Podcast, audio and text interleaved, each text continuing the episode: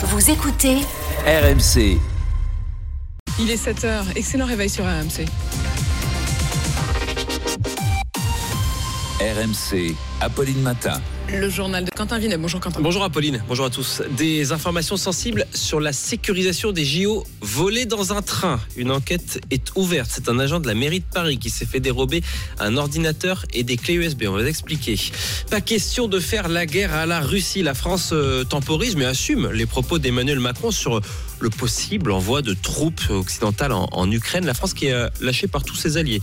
Et puis le Lyon n'est pas mort. L'OL se qualifie en demi-finale de la Coupe de France de football en battant Strasbourg au tir Et puis ne le manquez pas, les prêts, la construction, la rénovation, le ministre du Logement a choisi RMC pour venir apporter les réponses à la crise dans le secteur du logement. Le ministre du Logement sera donc là à 7h40. C'est une affaire très embarrassante à 5 mois des Jeux Olympiques. Oui, à tel point qu'une enquête est ouverte, un roman que vous allez tout nous expliquer. Des données sensibles sur la sécurisation des Jeux Olympiques ont été dérobées dans un train lundi soir à Paris. Oui, ça se passe gare du Nord. Donc à Paris, c'est la fin de la journée de travail pour cet ingénieur de 56 ans qui s'apprête à rentrer chez lui à Creil, en région parisienne. Il s'installe dans le train et comme de nombreux voyageurs, dépose sa sacoche dans le compartiment situé au-dessus de sa tête. Mais le train ne démarre pas. Il faut en changer et c'est là que l'employé municipal va se rendre compte que sa sacoche a disparu. Alors à l'intérieur de cette sacoche, il y avait un ordinateur et deux clés USB avec des données qu'on nous décrit comme sensibles. Bah oui, parce qu'on y trouve notamment des informations sur la sécurisation des Jeux Olympiques de Paris cet été. Un plan de sécurisation par la police municipale qui mobilise 2000 agents et qui se retrouve donc aujourd'hui dans la nature. Maintenant, il faut noter que la responsabilité directe des Jeux n'incombe pas à la mairie de Paris. Ces 2000 agents seront là en supplément des forces de l'ordre. Ce n'est donc pas l'ensemble du dispositif qui est compromis, mais quand même, ça pose question à 5 mois des JO. L'exploitation des images de vidéosurveillance de la gare est en cours pour tenter d'identifier les voleurs. Il est 7h02 sur RMC. La France apparaît isolée ce matin après les propos d'Emmanuel Macron qui n'exclut pas d'envoyer des troupes occidentales en Ukraine. Il l'a dit avant-hier soir pour empêcher une victoire de la Russie. Pas question, lui répondent les États-Unis, l'OTAN et tous nos voisins européens. Euh, Alors Sébastien Krebs du service euh, politique RMC. La France apparaît bien seule hein, dans cette affaire, mais dans la majorité et dans l'entourage du président, bah, on assume. Oui, rien n'était improvisé, hein, nous dit son entourage. Ses propos étaient pesés et selon plusieurs sources, le chef de l'État réfléchit depuis longtemps à évoquer ce type de scénario. La Russie ne comprend que le rapport de force justifie à un ministre. Être ferme, c'est être crédible, décrypte un parlementaire. Alors les alliés de la France n'ont pas suivi, mais Emmanuel Macron aura du même coup mis ce sujet du soutien à l'Ukraine au premier plan alors que s'ouvre la campagne des européennes.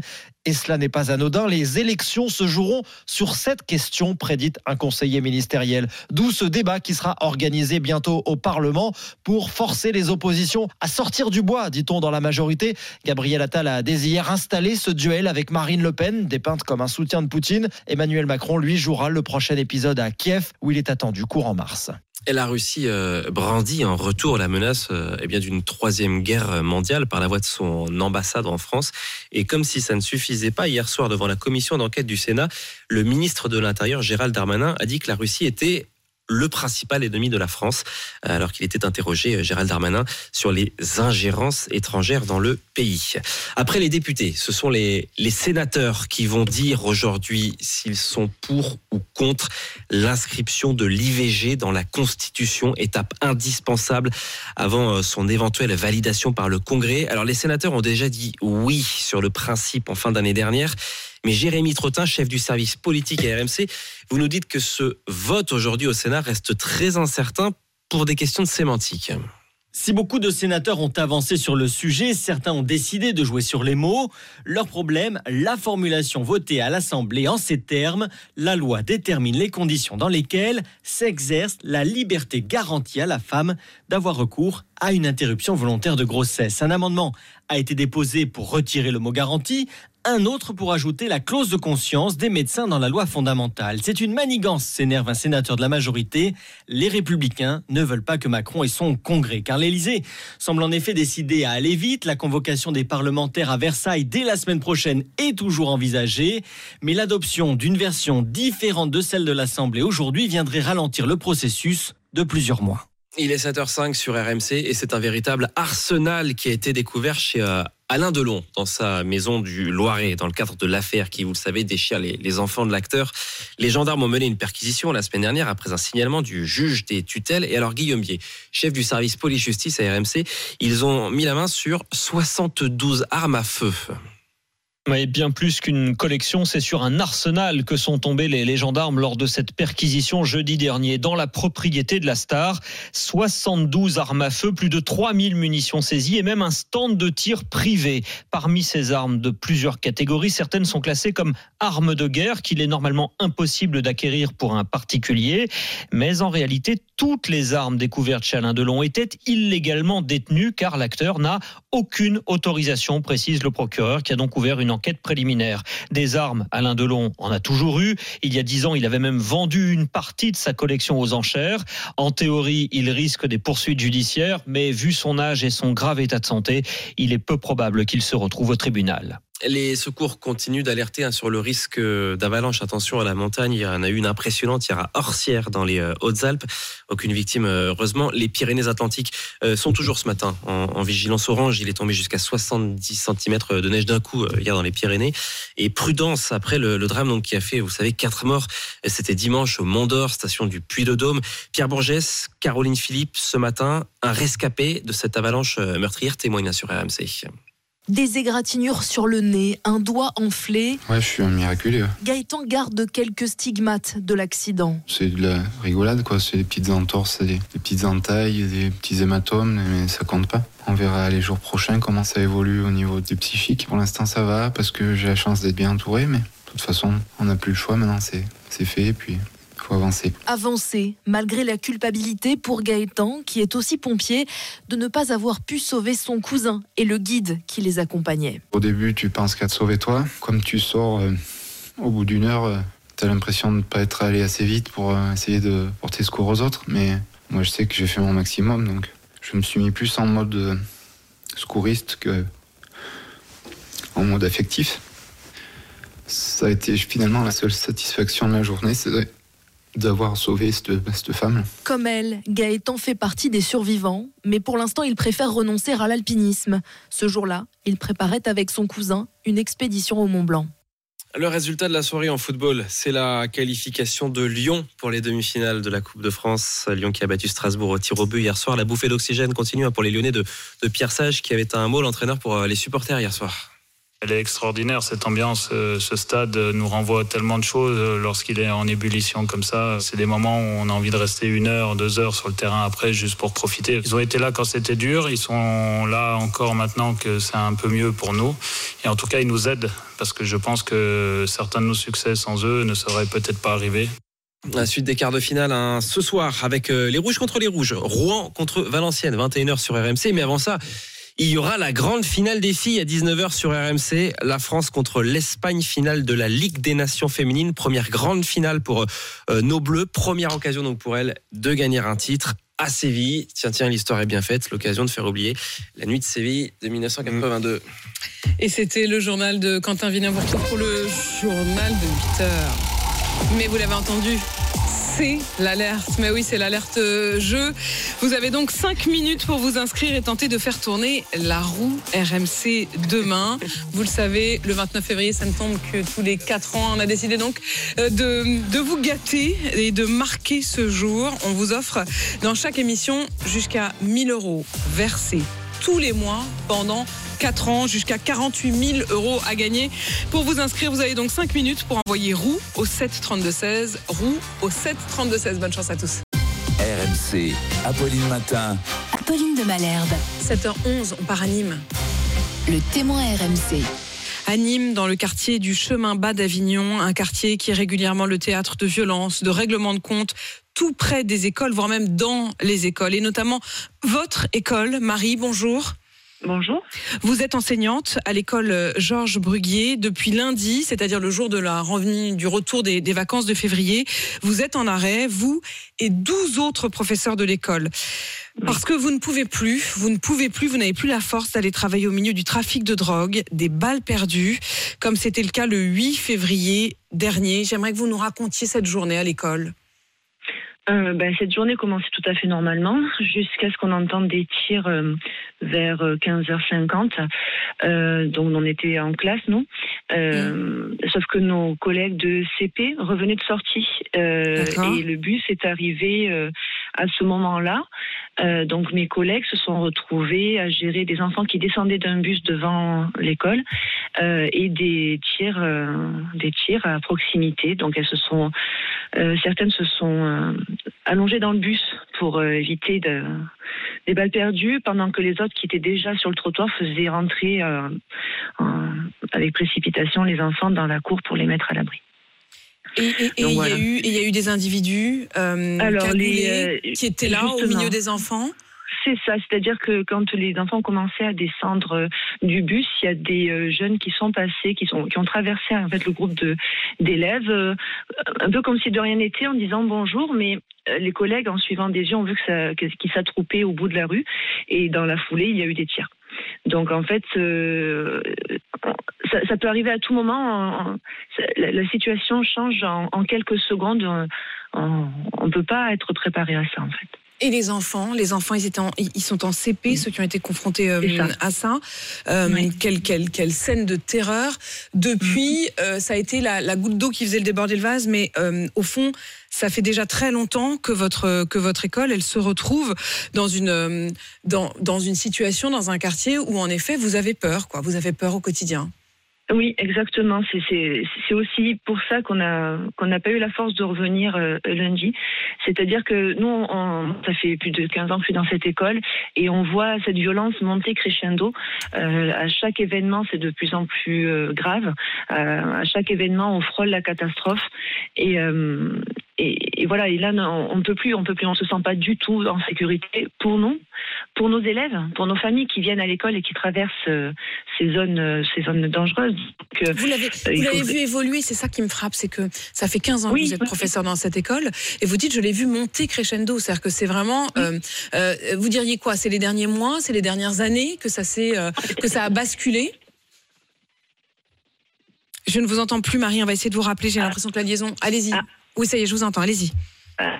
disais- Non, Marie, on vous entend plus malheureusement. Je, je- je vous laisse. euh, on, on va vous rappeler immédiatement. Euh, je profite de ce moment pour euh, préciser le rappel des, des faits et des déroulés des derniers jours. Le jeudi 8 février, vous le disiez, c'est cette sortie scolaire en bus qui est donc prise pour cible avec ces élèves de CP qui se retrouvent mêlés à, à une fusillade qui a donc éclaté à 20 mètres de l'école. Le mardi 20, c'était un père de famille connu des services de police, lui-même visiblement pris dans des trafics de drogue, qui a été tué par balle euh, sous les yeux de son fils de 8 ans. La préfecture dit qu'elle prend euh, en compte tout cela, mais réussit-elle à le faire? Marie, est-ce que vous êtes à nouveau avec nous? Oui. Marie, quelle est la réponse qu'on vous propose et quelle est la réponse dont vous estimez euh, qu'elle serait à la hauteur de la situation? Alors la, la réponse qu'on nous propose, c'est de mettre des euh, policiers. Donc au début, ils avaient dit que lundi, il y aurait des policiers visibles autour de l'école, mais qu'ensuite, il y aurait des brigades mobiles qui seraient pas forcément visibles, mais qui feraient leur travail dans le quartier, ce qu'elles font depuis des années, parce qu'on on- on les voit et puis on entend quand les policiers passent, puisque les, les guetteurs crient très fort. Donc on sait que les- la police est là, si vous voulez. Sauf qu'en fait, ça ne nous convient pas parce que ce n'est pas assez dissuasif pour euh, éviter que euh, les dealers euh, passent à l'acte et, et se tirent dessus, en fait. Nous, ce qu'on veut, c'est qu'il y ait une force dissuasive qui permette d'éviter ces passages à l'acte. C'est quoi une force dissuasive si c'est pas la police? Mais c'est la police, mais il faut qu'elle c'est une soit police visible. fixe, permanente, Voilà, euh, il faut qui- qu'elle soit qui protège votre école, quoi. Exactement. Il faut une police visible déjà pour que euh, ces dealers ne se disent pas qu'ils sont de l'autre côté du quartier, ils peuvent agir euh, vers chez nous. Donc visible et dissuasive, c'est-à-dire qu'il faut qu'elle soit armée cette police parce que la mairie fait de son mieux et ils sont très réactifs de ce côté-là. Sauf que moi j'ai pas envie non plus que les policiers municipaux qui soient pas armés servent de pare-balles pour nous et pour les enfants. C'est pas le but. Le but c'est vraiment que la force soit dissuasive pour éviter que ces dealers aient envie de sortir leurs armes dans le quartier. Dissuasive, En attendant. armée. Ouais. Et Permanente. jusqu'au, et- démantèlement du trafic qui, on le sait, hein, va prendre des années, parce que malheureusement, pour l'instant, on n'a pas et qu'il faut que euh, rapidement. Mais euh, il nous faut ça clairement en attendant. On ne peut plus rester en attendant et en croisant les doigts que qu'il ne se passe rien de grave. Ce n'est plus possible. Et, et, avec la peur euh, en permanence qu'il ne se passe quoi que ce soit. Et d'ailleurs, je précise, Marie, euh, qu'en réalité, vous ne vous appelez pas Marie. Vous avez pris ce prénom en prénom d'emprunt parce que précisément, vous avez peur de représailles. Vous vivez tous dans la peur. Au moment où on se parle, un tiers, plus d'un tiers des professeurs sont en arrêt, ne viennent plus travailler, et il n'y a plus qu'un tiers des élèves euh, qui sont là. C'est une véritable école fantôme. Et on imagine d'ailleurs que le tiers des élèves qui vient, vient euh, la peur au ventre, ou en tout cas les parents au minimum aussi, euh, n'ayant pas d'autre solution parce qu'ils sont contraints d'aller d'aller travailler. C'est donc on a l'impression vraiment la, la double peine et l'angoisse qui prime. Merci Marie d'avoir pris le temps de, de témoigner euh, ce matin de cette situation insupportable à Nîmes. On sait que la ministre de l'enseignement envisage peut-être une, euh, une visite. On suivra bien sûr tout cela de très près. On vous laissera pas tomber. Courage à vous. 7h17 sur RMC. À suivre dans Apolline Matin sur RMC. Dans 20 minutes, le nouveau ministre du Logement, Guillaume Casbarian, sera l'invité du jour. Comment répondre à la crise du logement au moment même où on dit qu'il n'y a plus aucun sou dans les caisses? Réponse donc à 7h40. Et avant cela, il y aura le 7h20 d'Apolline Matin avec le trio de l'info, Amélie Rosic, Manuel Chypre et Arnaud Demanche. Apolline Matin. Les indiscrets RMC. Les coulisses de l'actu et on parle de Taylor Swift ce matin. Bonjour Solène Gardré. Bonjour Apolline. Solène, la star américaine, est bientôt en concert en France. Elle booste à elle seule tout le secteur du tourisme. Oui, ce chiffre, tout d'abord, 64% des chambres d'hôtel à Lyon sont déjà réservées les 2 et 3 juin, alors que le reste du mois, on tourne autour de 20 à 30% selon le cabinet d'études MKG. Nous, on est déjà archi complet sur ces deux nuits, se réjouissait un hôtelier auprès de RMC. Il s'est dit marqué par des réservations survenues très tôt, dès octobre ou novembre. Pareil du côté des Airbnb par rapport à 2023, il y a 25% de nuitées réservées en plus à Paris pendant la venue de Taylor Swift, nous dévoile RDN mais c'est encore plus spectaculaire à Lyon avec une hausse de 282% de nuitées par rapport à l'année dernière. Du côté des fans, plusieurs nous disent qu'ils resteront euh, quelques jours pour visiter Lyon ou Paris et même une ou deux semaines pour les nombreux fans américains. Beaucoup ont décidé de venir voir les concerts de leur idole en France au lieu des États-Unis où les billets pouvaient atteindre 3500 euros. Ceux avec qui RMC a échangé ont prévu tout un programme, musée, resto ou même croisière, visite de la Tour Eiffel ou de Disneyland. Je viens avec toute ma famille et mon fils de 5 ans qui va voir Taylor Swift pour la première fois, nous raconte une maman. D'autres prévoient de suivre sa tournée dans plusieurs pays. Un sacré budget, mais quand on aime, on ne compte pas, conclut l'un d'eux. RMC, Apolline Matin, le 7h20. Apolline de Malherbe. C'est l'heure du 7h20 d'Apolline Matin avec Amélie Rosy. Bonjour. Avec Manu Le Chiffre pour l'écho. Bonjour à tous. Avec Arnaud Demanche qui pirate le face-à-face. Bonjour. Amélie, ce matin, vous nous parlez des 2 millions de Françaises qui souffrent d'endométriose. Oui, c'est une femme sur 10 en âge de procréer qui vit au quotidien avec cette maladie euh, gynécologique parfois très handicapante. C'est le cas pour euh, Lorraine qui nous a contacté. Elle a été euh, diagnostiquée en octobre 2022 après 7 ans d'errance médicale. 7 ans, c'est la moyenne hein, d'ailleurs. La trentenaire souffre depuis la préadolescence, une gêne continue et des crises plusieurs fois par mois. C'est comparable à des coups de couteau, vraiment des coups de couteau dans les reins, dans le bas-ventre, un sentiment d'être rempli d'acide. J'ai beaucoup de difficultés à marcher certains jours, donc euh, je suis accompagnée d'une canne. Donc c'est vraiment une douleur envahissante. Il n'y a pas de traitement pour la soulager? Si, il y en a, une pilule hormonale notamment, des injections aussi, euh, mais c'est insuffisant dans son cas. L'été dernier, elle doit subir une hystérectomie totale. On lui retire l'utérus, les trompes, une partie de la vessie et du vagin. Malgré toutes ces souffrances, Lorraine n'est pas reconnue en affection de longue durée par l'assurance maladie, avec des conséquences très concrètes hein, pour son quotidien. En plus de la douleur, euh, les dépassements d'honoraires des opérations, des examens, des IRM, scanners, prise de sang, eh bien, ils ne sont pas pris en charge. En l'occurrence, il y en a eu pour 1800 euros, rien que pour l'hystérectomie euh, qu'elle a dû euh, subir. C'est évidemment la double peine pour elle. Il n'y a aucune logique en fait. C'est vraiment une négation de ce qu'on ressent encore plus. Donc c'est vraiment très compliqué sur un plan émotionnel. Et ensuite de ça, sur un plan financier, parce que ça coûte très cher. Il ne faut pas l'oublier. Et pourtant, son médecin traitant a fait la demande dans les règles euh, et être reconnu d'ailleurs en ALD quand on souffre d'endométriose, c'est aujourd'hui possible. Il faut justifier d'un traitement prolongé de plus de six mois et particulièrement coûteux, ce qui est bien le cas euh, pour euh, Lorraine. La décision du coût de l'assurance maladie reste à ce jour incompréhensible. Amélie, il y a deux ans, le président de la République avait lancé, je m'en souviens, sa stratégie nationale de lutte contre l'endométriose. On en est où? Guillemette Franquet a enquêté. L'État a effectivement débloqué, il faut bien le dire, 14 millions d'euros pour la recherche, mais aussi la sensibilisation des plus jeunes publics. Des filières de soins dédiées se développent un peu partout euh, en France, mais il reste encore beaucoup de chemin. L'association Endo France, avec qui nous avons pu discuter, réclame notamment une harmonisation des critères de reconnaissance d'ALD. Vous avez bien compris que, en fait, ça dépend un peu du territoire, ça dépend de la région dans laquelle vous vous situez et de, et de quel ARS euh, ça dépend. Euh, et donc, c'est très compliqué pour les patientes. Et pour Lorraine, qu'est-ce qu'on peut faire? Nous avons contacté l'assurance maladie, évidemment. L'organisme, c'est pas beaucoup, mais c'est déjà ça, s'est engagé à ce qu'un médecin expert lise toutes les informations que nous lui avons transmises à propos du cas de Lorraine. Tout ça va évidemment prendre du temps, mais nous avons espoir et surtout, nous continuerons de la suivre tout au long de son chemin, qui est quand même très compliqué et qui est le cas pour beaucoup de femmes. Merci Amélie. Et comme Lorraine, vous connaissez le chemin. RMC avec vous, rmc.fr. On passe à toute autre chose, Manu, avec euh, la consommation de gaz qui baisse en France. Oui, et les prix aussi, euh, figurez-vous, puisque la consommation, alors elle s'écroule même, hein, moins 11% en 2023 par rapport à 2022, c'est 20% même par rapport à 2021. Alors les explications, bah, c'est d'abord la météo clémente, évidemment, qui a limité les besoins en chauffage. C'est le redémarrage des centrales nucléaires, dont l'électricité s'est substituée au gaz. Ce sont les efforts d'économie des particuliers et des entreprises, et puis la baisse du nombre de consommateurs euh, aussi, conséquence de la flambée des prix du gaz. Alors prix qui, eux, du coup, euh, ne cessent de baisser, puisqu'on est tombé à 22 euros le mégawattheure. C'est 8 fois moins, 8 fois moins qu'en 2022. Donc les factures ont baissé. Eh ben, pas forcément.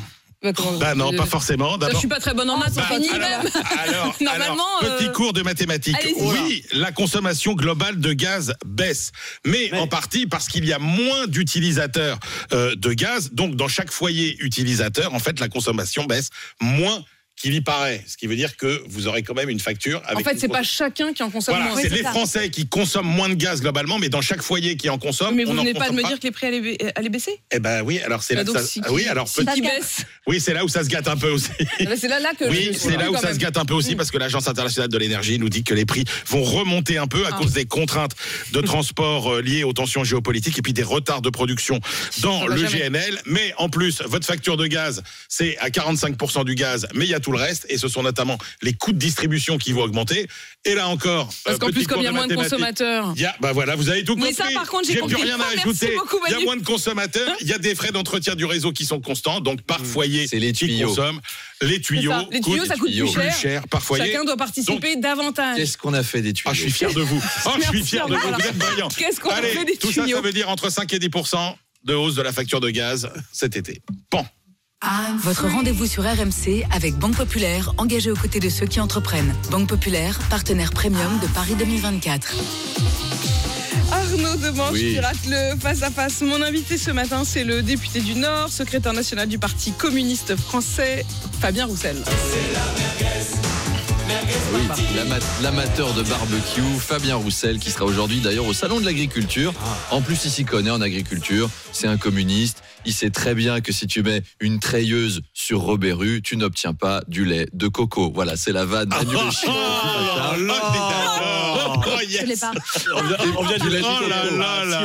Et puis, on connaît l'amour de Fabien Roussel pour le barbecue. Ce qui, ce qui doit, ce qui doit pas rassurer les animaux. Je veux dire, Fabien Roussel, c'est le visiteur où les vaches doivent serrer les fesses quand elles le voient arriver. Donc elles essayent de pas se faire remarquer. Les vaches, non, on n'est pas. Parce que Fabien Roussel, à tout moment, il peut s'arrêter devant une limousine. Allez, celle-là, on la bouffe pour le déjeuner. Amenez le barbecue. Euh, pour les élections européennes, la tête de liste communiste, c'est Léon Desfontaines, 27 ans. C'est aussi le patron des jeunes communistes. Ce qui est bizarre, parce que normalement, quand tu es jeune et communiste, t'as pas de patron, je suis désolé.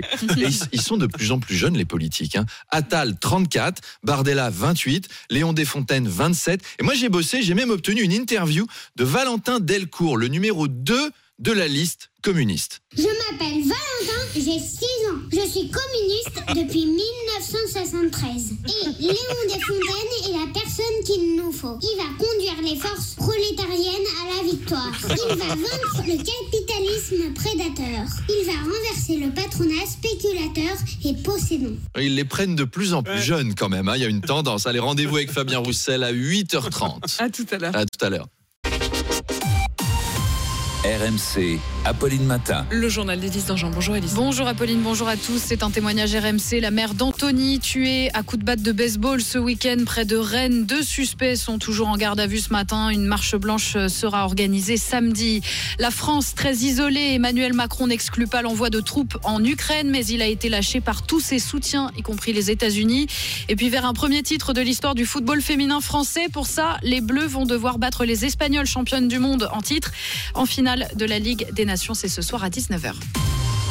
Et on commence avec un témoignage RMC très fort ce matin. Celui d'une mère qui a perdu son fils tué à coups de batte de baseball. Une violence inouïe pour un, sap- un simple coup de klaxon devant le terrain occupé par deux frères en garde à vue jusqu'à ce matin.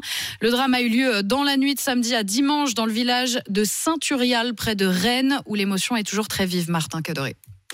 Au détour d'une route de campagne, des bouquets de fleurs à un carrefour. C'est là qu'Anthony est mort dans la nuit de samedi à dimanche. Sa maman Gwenelle revient sur les lieux, effondrée. Je viens de déposer cinq roses pour mon fils.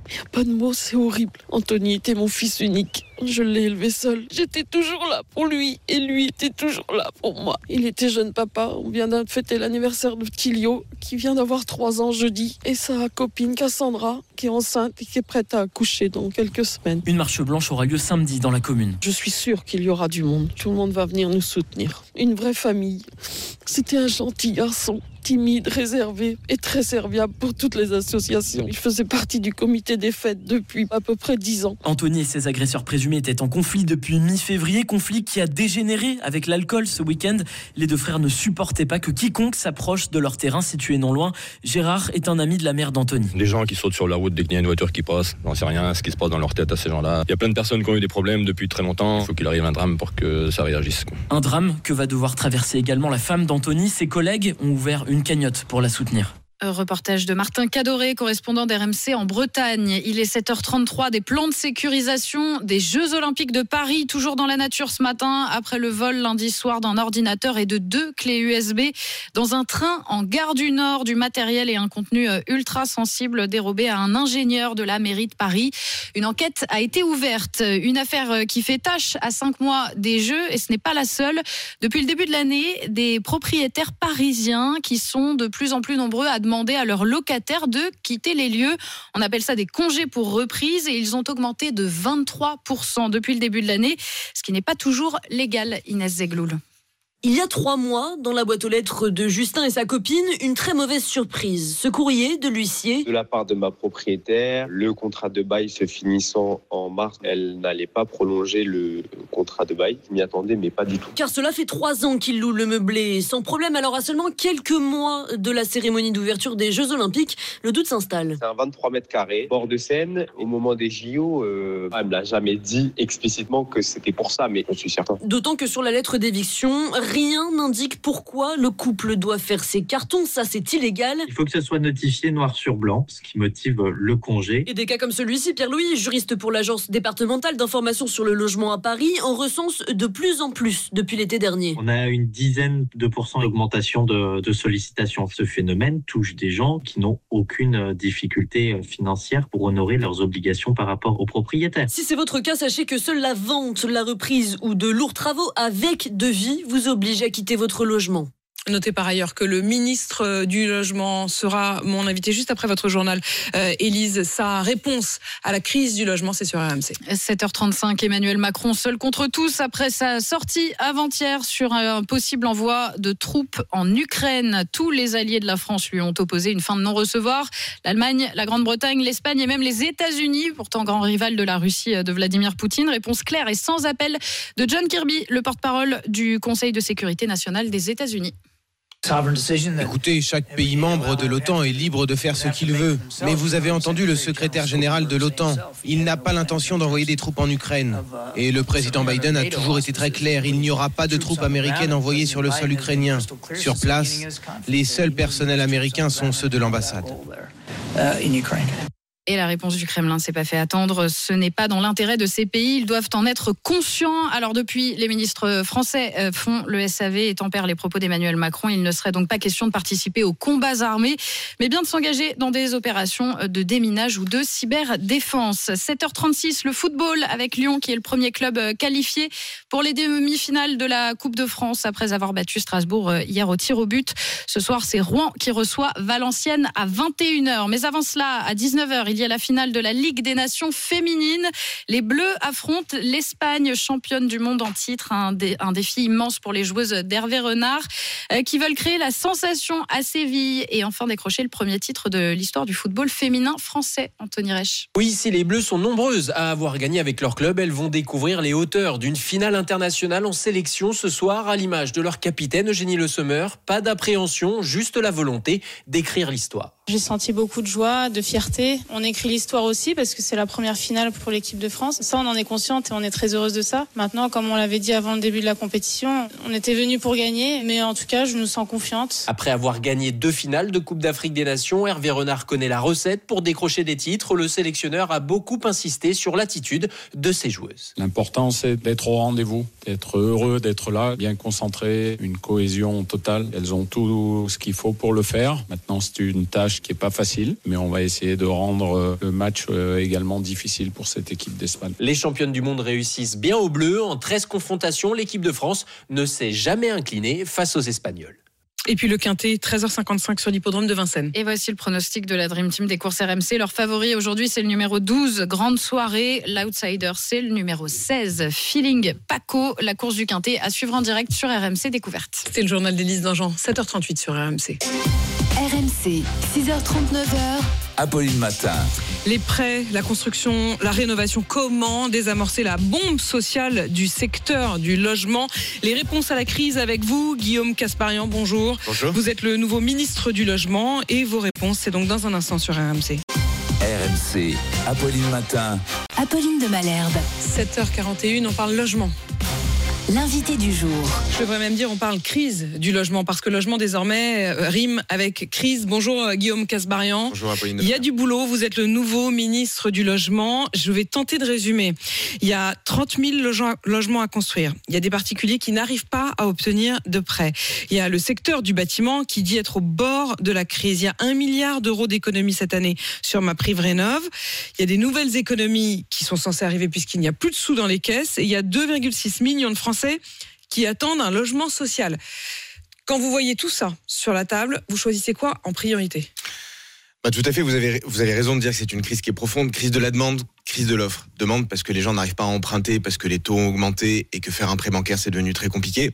Crise de l'offre parce que quand des candidats à l'allocation essayent de trouver quelques offres en agence immobilière, ils en trouvent pas. Et parce que les chiffres de la construction, comme vous l'avez dit, sont très très faibles. Donc crise de la demande et crise de l'offre en même temps, au même moment, de façon assez historique. Ce qu'on essaye de faire, c'est de déverrouiller et la demande et l'offre. Sur la demande, on essaye de rencontrer les banques, c'est ce qu'on va faire demain avec Christophe Béchu, pour trouver de nouveaux instruments qui permettraient, peut-être avec des prêts in fine, des prêts à terme, de débloquer la situation et de permettre à des Français de faire l'acquisition de l'appartement ou de la maison de leur rêve qu'aujourd'hui ils ne peuvent pas se permettre d'acheter. Et puis sur l'offre, c'est un choc d'offre qui a été annoncé par Gabriel Attal lors de son discours de politique générale, qui vise à simplifier les procédures, qui vise à accélérer les constructions. Et c'est par exemple le sens de 22 territoires engagés pour le logement que nous avons sélectionnés, sur lesquels nous mettons le paquet pour débloquer les permis de construire, pour accélérer les procédures et pour boucler Ça, le modèle fameux logements à économique. construire. C'est du logement à construire. Après, sur la question de l'offre locative, on fait en sorte aujourd'hui de rénover des copropriétés dégradées. C'est le sens du projet de loi sur les copros dégradés qui est actuellement examiné au Sénat et qui va permettre d'éviter, par exemple, que 1,5 million de logements sortent du parc locatif parce qu'ils sont trop dégradés, trop abîmés. Donc, on va accélérer la rénovation de ces bâtiments pour que cette offre reste sur le marché et que l'on puisse toujours proposer des logements décents, de qualité, aux locataires dans les années On va essayer de reprendre euh, plusieurs des points que vous venez d'évoquer, notamment la question du, du logement neuf, de la construction de logements. Euh, il y a de nombreux maires qui témoignent en disant qu'il y a une contradiction entre l'interdiction qui leur est faite de d'artificialisation des sols, en gros euh, de rajouter des, du, de la bétonisation, de rajouter de l'urbanisation. Euh, ça, ils sont extrêmement contraints par les normes et dans le même temps, d'essayer de, construire. Est-ce que l'on se retrouve avec le même problème finalement qu'avec les agriculteurs, c'est-à-dire que les normes qui partaient d'un bon sentiment ont euh, freiné, bloqué l'initiative Alors, les deux ne sont pas incompatibles. Effectivement, ce qu'on demande aux élus, c'est de réduire le rythme d'artificialisation. C'est pas de l'interdire, c'est de réduire le rythme. Mais pourquoi? Vous avez parlé des agriculteurs. Nous souhaitons protéger les terres agricoles. Si demain tous les champs euh, nous les bétonisons et qu'il n'y a plus d'agriculture, on ne pourra pas atteindre l'objectif non plus de souveraineté alimentaire. Donc on a besoin de ralentir le rythme d'artificialisation. Donc vous allez a maintenir ça, vous n'allez pas alléger ce ces on normes-là. a un- une ambition qui est claire. On l'a déjà d'ailleurs adapté avec les sénateurs pour donner un peu de flexibilité, Construire plus en hauteur du calcul un certain nombre de projets. Mais effectivement, il va falloir faire avec un rythme d'artificialisation qui sera plus faible à l'avenir. Mais vous, vous venez de le dire à l'instant, il y a des solutions pour construire différemment, pour densifier. Par exemple, le fait de monter de quelques étages permet d'amortir le prix du foncier qui du coup va augmenter dans les années qui viennent. Le fait de densifier quand l'on peut, ça permet de construire plus d'offres de logements sur un même terrain foncier. Le fait éventuellement sur des prêts un peu innovants de sortir le prix du foncier et d'avoir des mécanismes de financement qui sortent le prix du foncier du calcul, là aussi c'est de nature à améliorer le système. Donc on va essayer de trouver des solutions pour faire en sorte que cette règle sur l'artificialisation, cette ambition pour l'agriculture, pour l'écologie ne soit pas incompatible avec plus d'offres de logements. On fait le maximum, mais il faut garder une ambition quand même Et puis il y importante a une et, chose ne que pas que bétoniser j'ai pas tout à fait comprise et, et qui justement là encore pose la question de quelle quelle ville pour demain, quelle quelle part d'artificialisation des sols, c'est le rapport au pavillon. Euh, votre euh, euh, l'une de vos précédentes collègues, la ancienne ministre du logement Emmanuel Vargon, avait estimé que le modèle du pavillon, le modèle de la maison individuelle, était daté. Que à une époque où le prix de l'essence, ou l'usage de la voiture, ou le prix de l'énergie même pour tenter de chauffer des maisons individuelles, tout cela rendait caduque et le, pavillon. Et puis on a eu Gabriel Attal qui il y a deux semaines dit c'est le rêve français, le rêve français qu'il ne faut pas tuer de la maison individuelle. En, en trois ans, c'est deux discours radicalement différents. Mais Qui croire? Gabriel Attal a parfaitement raison de dire que c'est un rêve de beaucoup de Français que d'avoir un petit pavillon, un pavillon avec un petit jardin. Allez-vous le favoriser donc, ce rêve? C'est ça la En question. tout cas, on veut préserver totalement ce rêve, cette aspiration des Français. Vous pouvez pas aller contre d'ailleurs un rêve et contre une aspiration profonde euh, des Français. La réalité, c'est comment est-ce qu'on l'accompagne, comment est-ce qu'on la rend possible, comment est-ce qu'on permet également à des personnes Pour vous, ça n'est pas obsolète. Le, pavi- le, le absolument rêve pas. du pavillon, Non, le au pavillon. Moment où le coût de l'énergie, c'est-à-dire vous n'êtes pas du tout d'accord avec Emmanuel Vargon. Ce que je dis, il faut du logement pour tous. Il y a des Qui était situations ministre du logement de Gabriel- dans de- les zones urbaines fortement- Macron, hein. dans les zones urbaines fortement densifiées compliqué à Paris Centre de trouver un pavillon avec jardin. Bon, donc les choses sont complètement Ne- différentes. Ne, ne jouez pas là-dessus, euh, ce Guillaume Casbarian. On parle évidemment Mais moi, je ne euh, pose de- pas les de- différents du, du logements. pavillon Ce que je réponds, Madame en de zone Malherbe, notamment ce périurbaine. que je dis, Madame, Madame de la Malherbe, c'est que je n'oppose pas les modèles d'habitation entre eux. Il y a dans les zones urbaines des situations où il n'y a pas de pavillon, on est sur de la hauteur, de la densification des appartements. Il y a dans la ruralité, dans les zones périurbaines, des, un modèle de pavillon qui est un modèle qui est louable, qui est un modèle des Français, qui est une aspiration profonde et un rêve. Ce que nous voulons faire, c'est faire en sorte que parfois les pavillons et les zones pavillonnaires soient peut-être un peu plus densifiés, que l'on permette éventuellement aux propriétaires de pavillons de construire des dépendances ou de nouveaux logements quand ils le peuvent, des extensions, favoriser ce type d'extension qui permettrait de louer éventuellement et d'avoir plus de locataires plus de, de personnes qui peuvent se loger dans des zones pavillonnaires. Nous, ce qu'on essaye de faire, c'est de respecter et de valoriser cette aspiration et ce rêve des Français et de le rendre tout à fait compatible avec la crise du logement que nous, nous connaissons, c'est-à-dire faire en sorte qu'ils puissent réaliser leurs rêves. Moi, j'essaye juste de euh, dans, comprendre et de, dans- et de dans leur vous vie. suivre d'un ministre à l'autre pour un Moi, même je suis sur la ligne de Gabriel Attal qui a été très clair euh, quand nous étions ensemble à Villejuif et qui a réaffirmé que le rêve de beaucoup de Français, c'était effectivement d'être propriétaire d'un pavillon. Ce Et que quand, je vous, et quand vous parlez de ce vous pensez avec la crise notamment actuelle. au fait d'aider, par exemple, ceux qui ont un garage à transformer ce Exactement. garage en pièce à vivre. Exactement. Ça fait partie de. Ça de- fait partie de des solutions. Ça permet de mettre plus d'offres de logement dans une zone pavillonnaire sans remettre en cause l'aspiration de beaucoup de Français de vivre dans un pavillon. Je veux, je veux, je veux transformer mon garage euh, là en, en pièce à vivre. Vous m'aidez comment? En simplifiant les règles avec les maires et avec la volonté des maires, de sorte que vous puissiez le faire sans être Que le bloqué d'un point de vue administratif. me soit que vous puissiez éventuellement facilement. avoir une petite dépendance que vous pouvez mettre à disposition d'un étudiant, d'une personne qui en a besoin, euh, que vous puissiez avoir une extension de votre maison, la création d'un autre bâtiment dans- au sein de votre terrain Une sorte d'annexe. si une sorte d'annexe si possible, ce qui permettrait de redonner de l'offre dans une zone pavillonnaire, puisqu'il y a des jardins et qu'il y a des possibilités de construire. Mais tout ça, on le fait en lien avec les élus locaux, mais il y a un sujet administratif de comment est-ce qu'on facilite ça. Vous m'avez dit au début de cette interview interview que euh, il y avait un certain nombre de logements vétustes qu'il était difficile donc de louer ou même de céder. Euh, et dans le même temps, il y a un milliard d'euros qui ne va plus être alloué alors que c'était prévu à ma prime rénov. Est-ce que ça faisait pas partie normalement de la rénovation? Je comprends plus.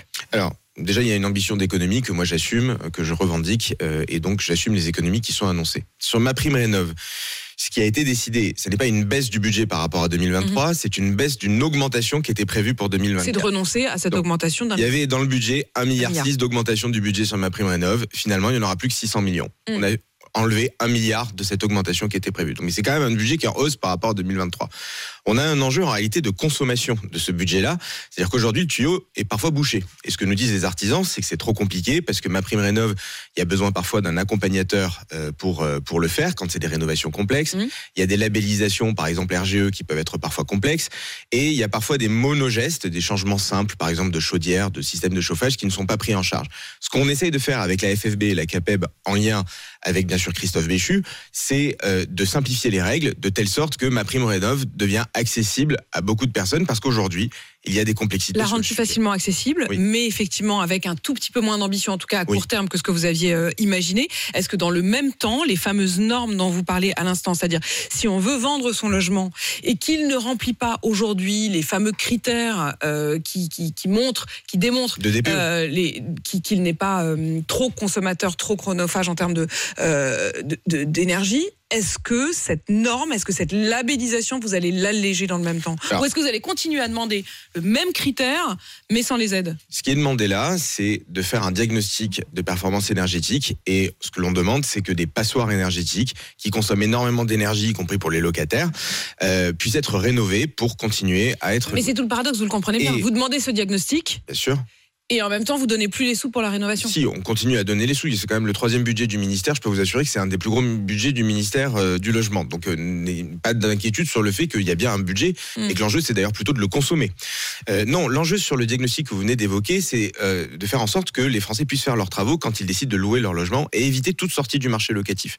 Et on a pris la décision avec Christophe Béchu, par exemple, de simplifier ce DPE et de faire en sorte pour les petites surfaces, les petits studios, les moins de 40 mètres carrés, on ait une révision de l'algorithme qui permette de mieux prendre en compte le chauffage euh, sanitaire, de l'eau chaude sanitaire, dans le calcul.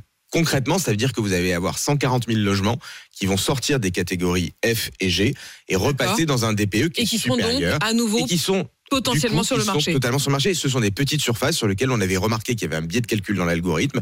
Et donc là encore, on est extrêmement vigilant, que ce soit dans les copropriétés ou à titre individuel, à ce que cette ambition écologique que nous voulons maintenir de rénovation, qui est bonne pour l'environnement, qui est bonne pour les locataires, elle soit maintenue, mais que l'on puisse, quand il le faut, ajuster. sans être un frein. Bah, sans être un frein et sans faire sortir du marché locatif un certain nombre de biens parce qu'ils sont nécessaires dans la crise que l'on connaît. C'est tout le travail que l'on mène sur la révision du DPE et sur l'accompagnement avec ma prime rénov avec les artisans où nous essayons de simplifier les choses pour que ça reste accessible au plus grand nombre. Merci Monsieur le Ministre d'être euh, venu ce matin Merci sur. RMC. Guillaume Casbarian, ministre du Logement. Il y aura encore beaucoup à dire quand les banques peut-être feront enfin euh, baisser euh, les taux et on en reparlera évidemment à ce moment-là avec vous. Ce sera l'un des leviers pour tenter de remettre un peu la machine en route, la machine du logement. 7h52 sur RMC.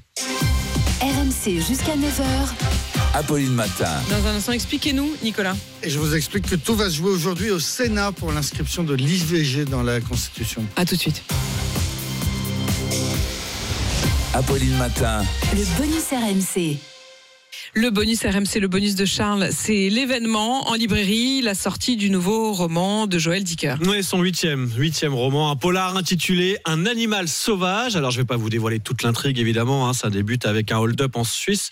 Ce que je peux vous dire, en revanche, c'est que le succès est déjà garanti. hein. Joël Dicker, c'est 20 millions de livres vendus et ce nouveau roman déjà tiré à 500 000 exemplaires. C'est l'un des auteurs les plus populaires du moment, peut-être le plus populaire. Joël Dicker, tiens, qui a plaidé hier soir pour l'importance de la lecture. C'était chez nos confrères de C'est à vous. C'est comme ça que les générations qui lisent sont capables de faire face à des fake news plus que les autres. Et c'est pour ça aussi qu'on construit la démocratie parce qu'on lit, parce qu'on est tourné vers l'autre. Et donc lisons, lisons, c'est euh, un des actes les plus importants. Voilà, le plaidoyer de Joël Dicker pour la lecture. Un animal sauvage qui est édité tiens, par sa propre maison d'édition baptisée Rosier et Wolf. C'est donc depuis hier dispo partout en librairie. RMC, Apolline Matin. 7h55, Nicolas Poincaré. Expliquez-nous. Expliquez-nous, Nicolas. Le Sénat examine aujourd'hui le projet d'inscription de l'avortement dans la Constitution. Le texte a été très largement adopté par l'Assemblée nationale. Les sénateurs sont plus divisés. Oui, les sénateurs de droite sont, ne sont effectivement pas tous convaincus par la nécessité d'inscrire l'IVG dans la Constitution. Le président du Sénat, Gérard Lachet, est opposé à la réforme. Il juge que le droit à l'avortement n'est pas menacé et que la Constitution n'est pas je cite, un catalogue de droits sociaux et sociétaux.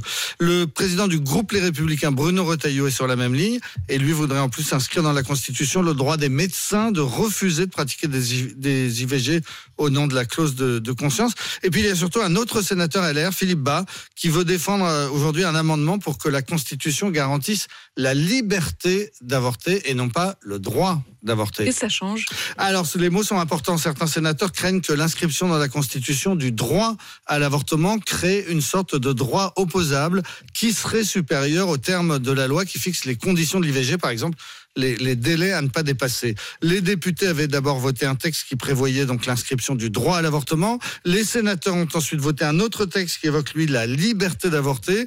Les députés ont alors accepté un compromis avec le terme de liberté garantie. Aujourd'hui, toute la question, c'est donc de savoir si les textes voteront euh, de nouveaux amendements ou bien s'ils accepteront le texte des, des députés. Parce que pour modifier la Constitution, il faut que les deux assemblées adoptent le même texte. Exactement, le même texte à la virgule Donc aujourd'hui, soit les sénateurs votent pour euh, l'article unique tel que l'Assemblée nationale l'a adopté le mois dernier, et dans ce cas-là, tout ira très vite, puisque le Congrès pourrait se réunir à, à Versailles dès lundi prochain, et donc modifier la Constitution avant la journée du 8 mars. Soit au contraire, les sénateurs adoptent un des amendements aujourd'hui, et à ce moment-là, eh bien, les textes ne sont pas identiques, donc le feuilleton continue avec des navettes entre les deux assemblées jusqu'à ce qu'elles se mettent d'accord, et ça pourrait prendre beaucoup de temps certains sénateurs hostiles au projet devraient finalement s'abstenir. Oui, parce qu'ils sont sous pression. C'est une euh, étonnante enquête du Parisien qui l'a raconté et qui cite plusieurs sénateurs et même euh, une sénatrice qui raconte subir une forte pression